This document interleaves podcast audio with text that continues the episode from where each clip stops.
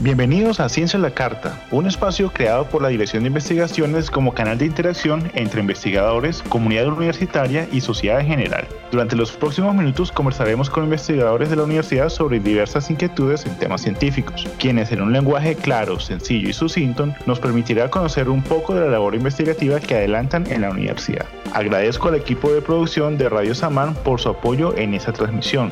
Mi nombre es Adolfo Abadía y estaré acompañándolos en Ciencia a la Carta, la ICESI para Todos, Conocimientos sin Fronteras. Un saludo a todas las personas que se conectan a Radio Samán y a las que sintonizan este programa todos los miércoles a las 6 de la tarde. Hoy en Ciencia de la Carta les compartiremos la segunda parte del programa. ¿Y ahora qué? Los retos de la nueva década, cambio climático. Como puente a esta segunda parte, brevemente compartiremos algunas de las ideas presentadas en el programa anterior. Y como ya es de costumbre en este programa, antes de arrancar, les leeré un par de líneas de los perfiles académicos de las invitadas del día, las profesoras María Francisca Villegas y Natalia Rodríguez. La profesora María Francisca Villegas Torres es docente del Departamento Académico de Ciencias Químicas de la Facultad de Ciencias Naturales. Es microbióloga y magíster en Ciencias Biológicas de la Universidad de los Andes. Tiene un doctorado en Ingeniería Bioquímica de la UCL directora del Grupo de Investigación Natura A1 en MinCiencias. Y es directora del Centro BioInc de la Universidad ICESI. La profesora Natalia Rodríguez Uribe es docente del Departamento de Estudios Jurídicos. Directora de la Maestría en Derecho de Modalidad Investigación y gestora de la línea de sostenibilidad de la nueva Maestría en Sostenibilidad de la Universidad ICESI.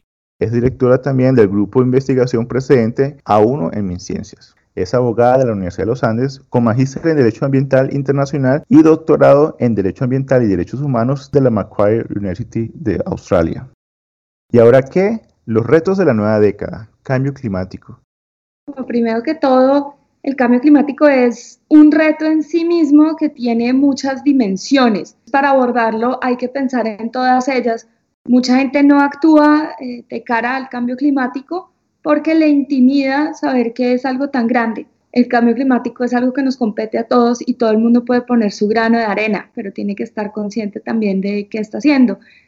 Una de las cosas importantes es tener en cuenta que los seres humanos también están ahí, pues en el centro de las preocupaciones. Esto no es una cosa que debe abordarse solamente desde el punto de vista ambiental, sino pues que tiene que tenerse en cuenta las personas cómo sufren el cambio climático también.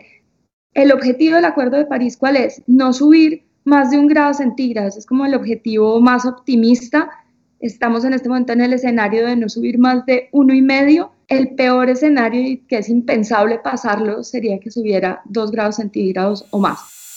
Adolfo, pues esto no es solamente un reto de país y un compromiso de gobierno. Todos tenemos que estar involucrados. Entonces, desde gobierno, con permitir unas, unas políticas y y de alguna forma fomentar actividades que mitiguen eh, la liberación de gases de efecto invernadero, sino también el sector público, el sector industrial, pues el sector privado en general, que se comprometan en mitigar esto.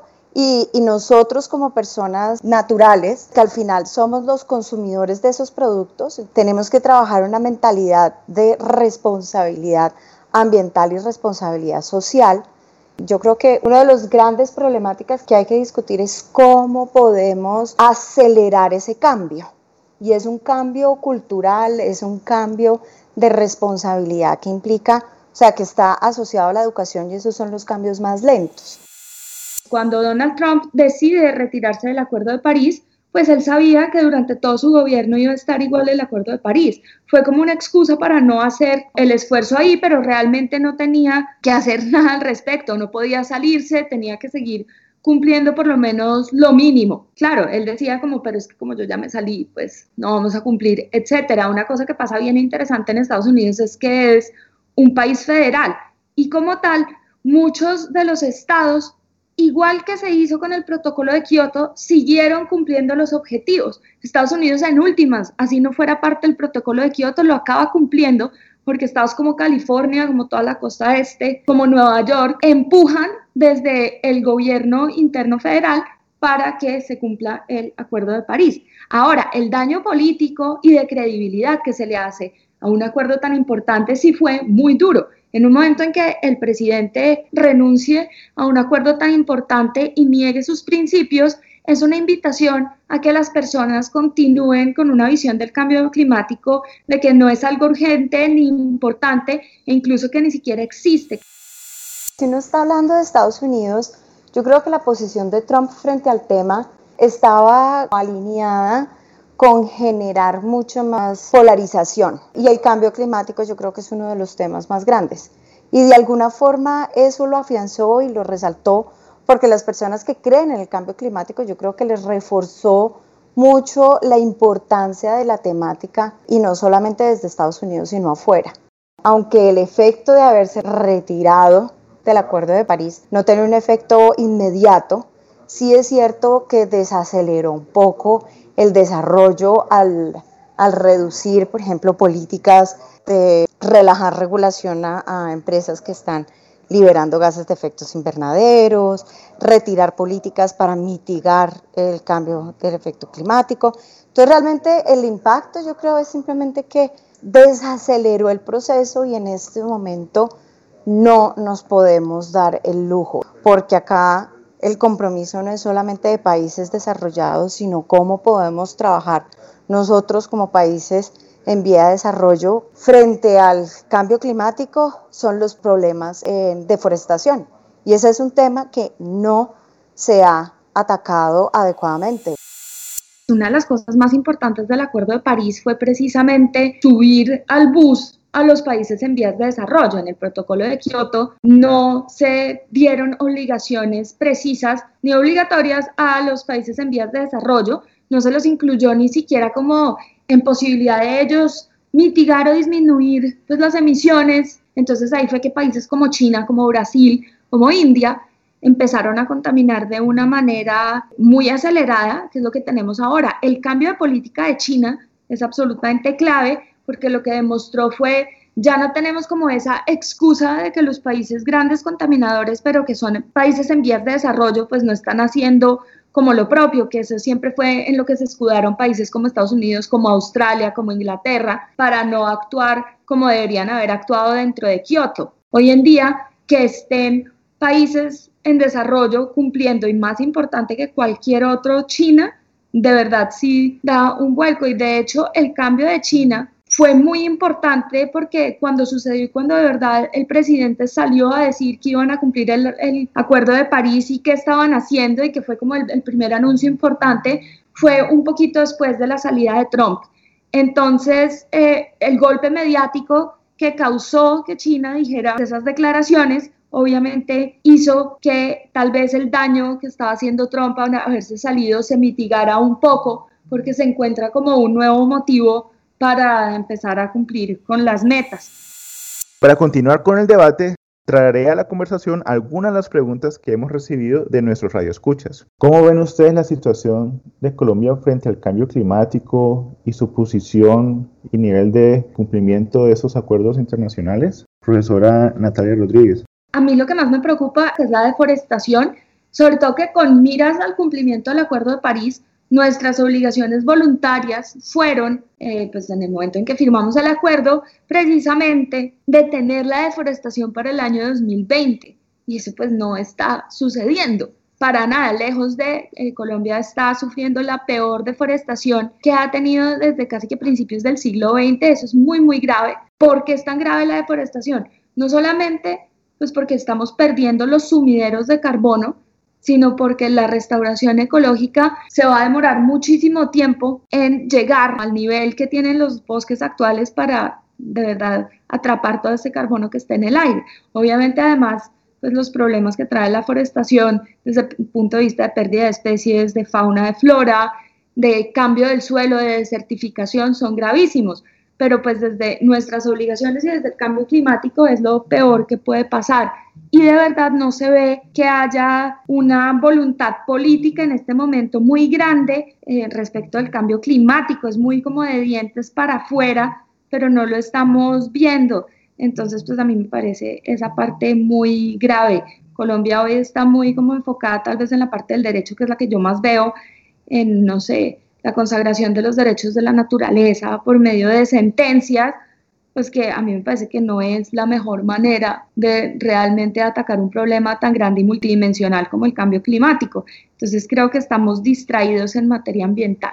Sí, yo quisiera ahí adicionar un poco lo que menciona Natalia. Yo creo que una de, los, de las problemáticas que tiene este gobierno es que está muy enfocado en materia económica y eso le está costando al país en materia climática, porque el componente más grande de nuestras emisiones de gases de efecto invernadero es por la deforestación y eso es una de las conclusiones pues que se ven en los diferentes eh, documentos que se han publicado y en los compromisos que adquiere Colombia. Y el tema de deforestación está completamente alineado con el desarrollo económico, con incrementar ganadería, con minería ilegal, con una cantidad de prácticas que luego del proceso de paz pues empiezan, se empiezan a exacerbar por el acceso a estas zonas. Entonces realmente, aunque el gobierno desde la parte económica sí está teniendo algunas políticas, por ejemplo, tratando de desarrollar el agro de cultivos que, son permanentes, como por ejemplo el caso del cacao, que no solamente tiene implicaciones sociales y de eh, intercambio de cultivos, sino también puede incrementar los sumideros de carbono por la naturaleza de los, de los cultivos, pues realmente no mitigan el impacto que tiene la deforestación.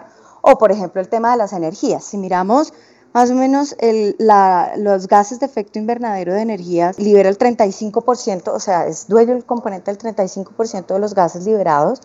Y hoy en día en Colombia tenemos unas políticas pues de, de tratar de incrementar las energías renovables desde diferentes perspectivas tenemos eh, las subastas que se han presentado. La primera, no voy a decir que fue un, fracaso, pero no fue muy exitosa, digámoslo así. La segunda, pues ya digamos que, que había un poco más de, de, experiencia, entonces tuvo mayores logros, pero, pero a pesar de esto, no es suficiente. Y ahora con el fracking, pues realmente no va a, por lo menos, a generar una ecuación en cero. Entonces, aunque sí hay algunas iniciativas en algunos sectores, realmente el tema de la deforestación no se está atacando adecuadamente y aunque hay algunas iniciativas, por ejemplo de USAID, de trabajo de páramos, realmente para que haya una conservación se necesitan políticas más fuertes y se necesitan políticas de apoyo social porque muchas de estas actividades de deforestación son ilegales.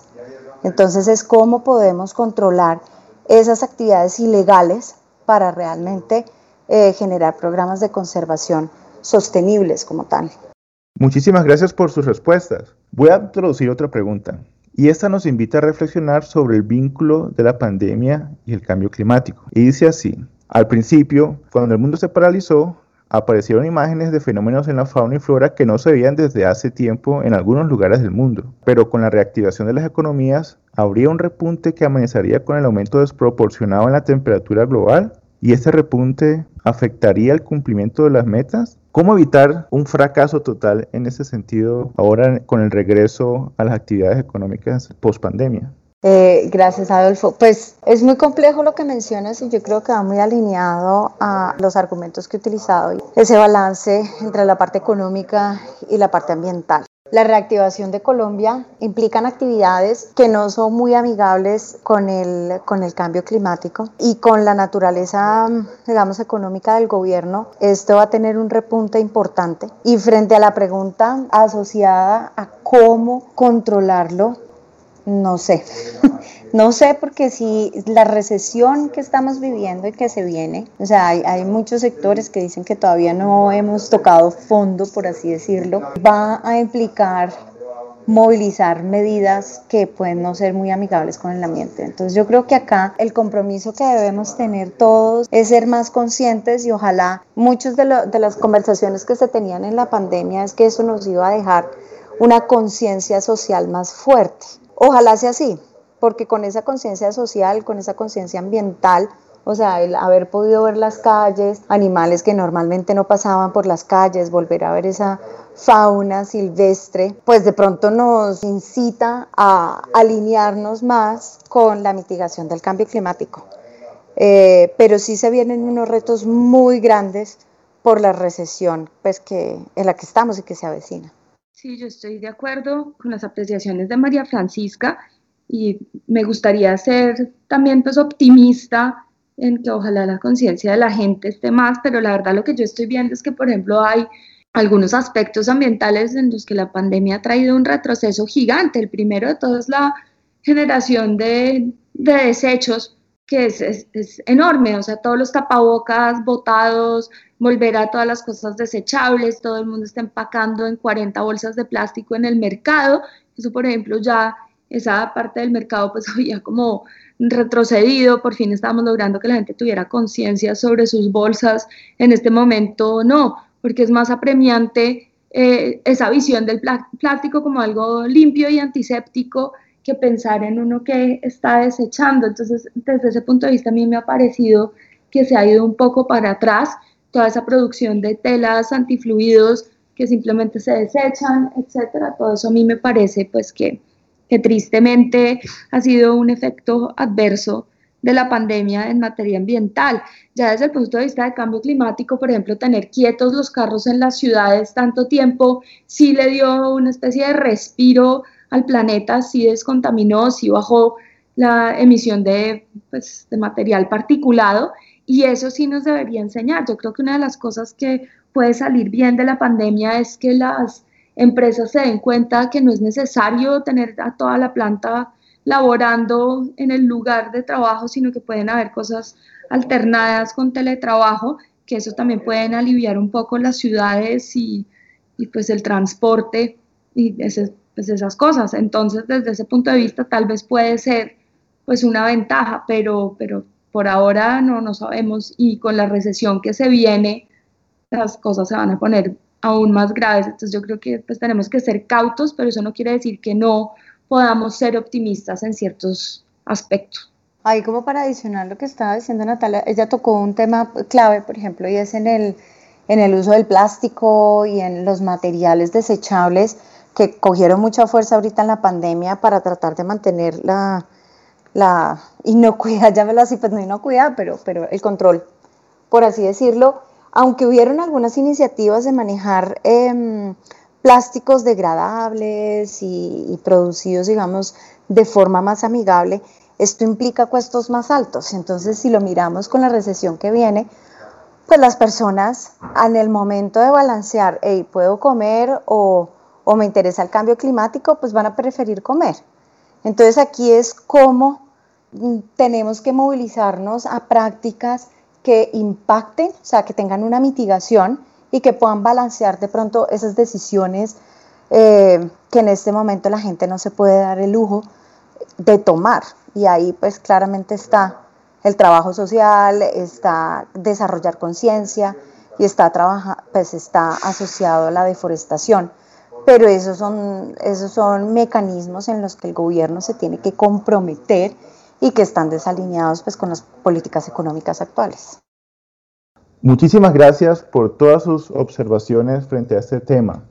Considerando la universidad nuestro lugar de enunciación y como un actor estratégico en la promoción de cambios importantes en diferentes temas como sociales, políticos, culturales y medioambientales, ¿conocen de algún plan que intente vincular a las universidades en acciones para mitigar los efectos del cambio climático? Pues más que, digamos, participar en iniciativas externas, yo creo que hay varias iniciativas internas desde las universidades, por lo menos dentro de sus áreas de investigación.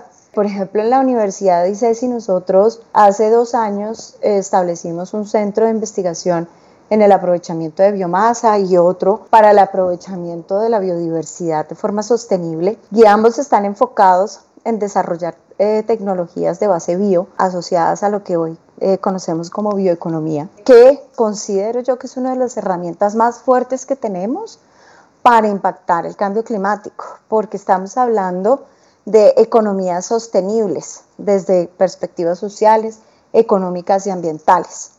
Nosotros eh, desde el Centro BioInc llevamos trabajando fuertemente con la Cámara de Comercio y con el clúster de bioenergía, que ahora es el clúster de energía inteligente, para fomentar, por ejemplo, tecnologías para el aprovechamiento sostenible de la biomasa en materia energética. Entonces, incrementar esas energías renovables a partir de residuos orgánicos, pues como es el bagazo de caña, como es la porquinaza, la gallinaza, la pollinaza. Tenemos varios proyectos asociados con la optimización y, y el trabajo con comunidades para que no sean solamente tecnologías eh, a gran escala, sino también son tecnologías que se pueden implementar en pequeñas comunidades sobre todo en zonas no interconectadas como es el Pacífico colombiano, que es una de las zonas más grandes no interconectadas. El Pacífico colombiano tiene unos grandes problemas en materia de disponibilidad de gas natural. Eh, la línea tiene que venir desde, desde la costa, no tenemos eh, producción pues en esta región, entonces todo es por distribución. Eh, tiene grandes problemáticas que si aprovecháramos la biomasa actual con este tipo de tecnologías, podríamos suplir, y esto es un cálculo que ya se ha hecho con, con personas conocedoras del tema, se podría suplir eh, la demanda privada y la demanda comercial, que eso es mucho. Eh, entonces, desde la universidad estamos trabajando en eso y hay otros proyectos también asociados pues, con, con el aprovechamiento de la biodiversidad y no solamente en bioprospección de moléculas de interés, sino nos estamos preguntando desde ya cómo podemos desarrollar esos procesos productivos que permitan potencializar la industria, porque nosotros no podemos pensar que aprovechar la biodiversidad es simplemente bioprospección y encontrar una molécula y después cómo la comercializo. Entonces ahí entonces me toca ir al bosque y acabarlo porque estoy interesado en esa molécula que todavía no se ha domesticado, por ejemplo, la especie, todavía no tenemos cultivos. Eh, y obviamente aquí tenemos, tenemos nuevamente cultivos que generan, que tienen un componente muy grande en el efecto invernadero con el uso de fertilizantes. Bueno, digamos que hay, hay una cantidad de retos alrededor de eso. Nosotros desde la universidad estamos desarrollando procesos, eh, por ejemplo, por cultivos in vitro, de tejidos, estamos desarrollando biofábricas que nos permitan utilizar tecnologías como por ejemplo la fermentación, como hacen los ingenios en producción de etanol, pues ya empezar a diversificar esas, esas moléculas químicas de interés industrial, desde commodities hasta moléculas de alto valor agregado. Entonces, eh, y, esto es un caso de ICESI, yo sé que hay muchas otras, pues hay otras universidades con las que colaboramos que trabajan en las mismas áreas. Eh, entonces, más que estar alineados con políticas o con iniciativas externas, eh, todas las universidades tienen iniciativas, porque esta es una problemática tanto regional, nacional, internacional, eh, y la ciencia tiene muchas herramientas que, que pueden acelerar el proceso. Yo, lo único que pues, me gustaría complementar ahí, porque pues, la respuesta de María Francisca fue súper completa, pues estoy totalmente de acuerdo que lo más importante, lo que más me gusta de todas esas iniciativas es que están llegando a la base, a las personas que realmente lo necesitan y le están dando una solución alternativa a problemas del día a día.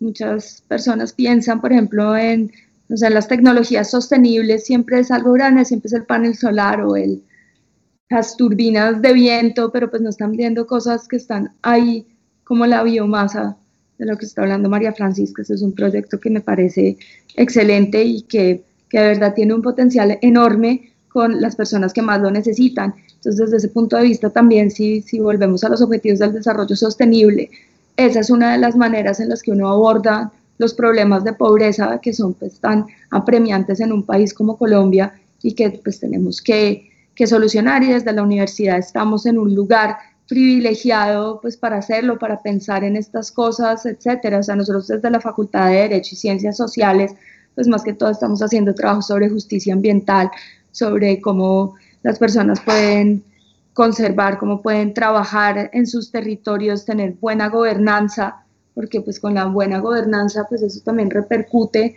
en acciones que cuiden el ambiente, que en últimas pues ayuden en el área del cambio climático, etcétera. Desde el punto de vista de la universidad como, como sede, como institución, hay una iniciativa que a mí me gusta mucho que empezó hace relativamente poco que se llama ICESI Sostenible, yo hago parte de ella.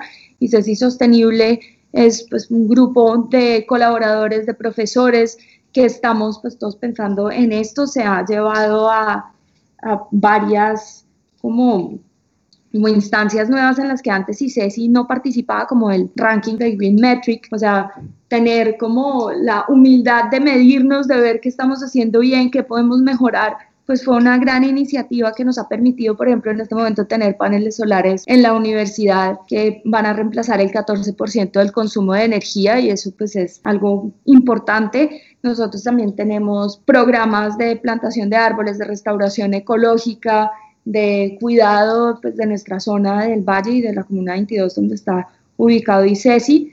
También desde los, los programas, cada vez más en ICESI vamos a ver que los currículos de los programas de pregrado tienen más que ver con medio ambiente, por lo menos hay clases en las que ya se está hablando de esto, en que la gente esté interesada y eso pues era algo que antes no sucedía. También ya tenemos cada vez más posgrados que tengan que ver con esto. Yo ahí pues obviamente voy a echar una pequeña cuñita, que es que acabamos de crear la maestría en sostenibilidad que fue creada entre cuatro facultades, hay profesores de cuatro facultades, todos de diferentes profesiones y campos de acción, que queremos hacer algo mucho más multidisciplinar, eh, pues para que le pueda llegar a cualquier profesional graduado, no, no tienes que ser de ninguna carrera específica para poder acceder a esa maestría y eso pues es la primera vez que sucede en ICESI. Entonces quería cerrar con eso, muchas gracias. Y eso fue, ¿y ahora qué? Los retos de la nueva década, cambio climático. Muchas gracias a todas y a todos por conectarse hoy a Ciencia la Carta, especialmente gracias a las invitadas que nos acompañaron el día de hoy, las profesoras Natalia Rodríguez Uribe y María Francisca Villegas Torres. Muchísimas gracias, Adolfo, por esta invitación. Los quiero invitar al próximo webinar de la maestría en sostenibilidad. El tema que se va a abordar es cómo las finanzas abordan los tres pilares de la sostenibilidad. Hablaremos con Eduardo Ateortúa. Me encantaría que se unieran a nosotros desde la maestría. Siempre estamos buscando esa conversación interdisciplinar y esta vez pues, se abordará un tema muy interesante que es si desde las finanzas podemos hacer algo por la sostenibilidad y cómo comprometernos por ese lado. Muchísimas gracias a todas las personas que estuvieron conectadas. Adolfo, muchísimas gracias por la invitación y por todos los oyentes por estar conectados y escucharnos. Quiero hacerles una invitación a que entren a la página web del Centro BioInc de la Universidad de ICESI Ahí pueden encontrar información de los diferentes eventos que hacemos mes a mes, de las publicaciones. Estamos trabajando en divulgación científica, hay varias actividades del clúster de bioeconomía, pero los invito a que participen, que se enteren de lo que estamos haciendo, de lo que queremos hacer y, que se vinculen al clúster para que sea un trabajo en gobierno, industria, eh, personas naturales y demás.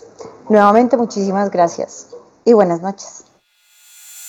Muchas gracias a los radioescuchas y a la comunidad CECI por conectarse a esta transmisión de Ciencia a la Carta.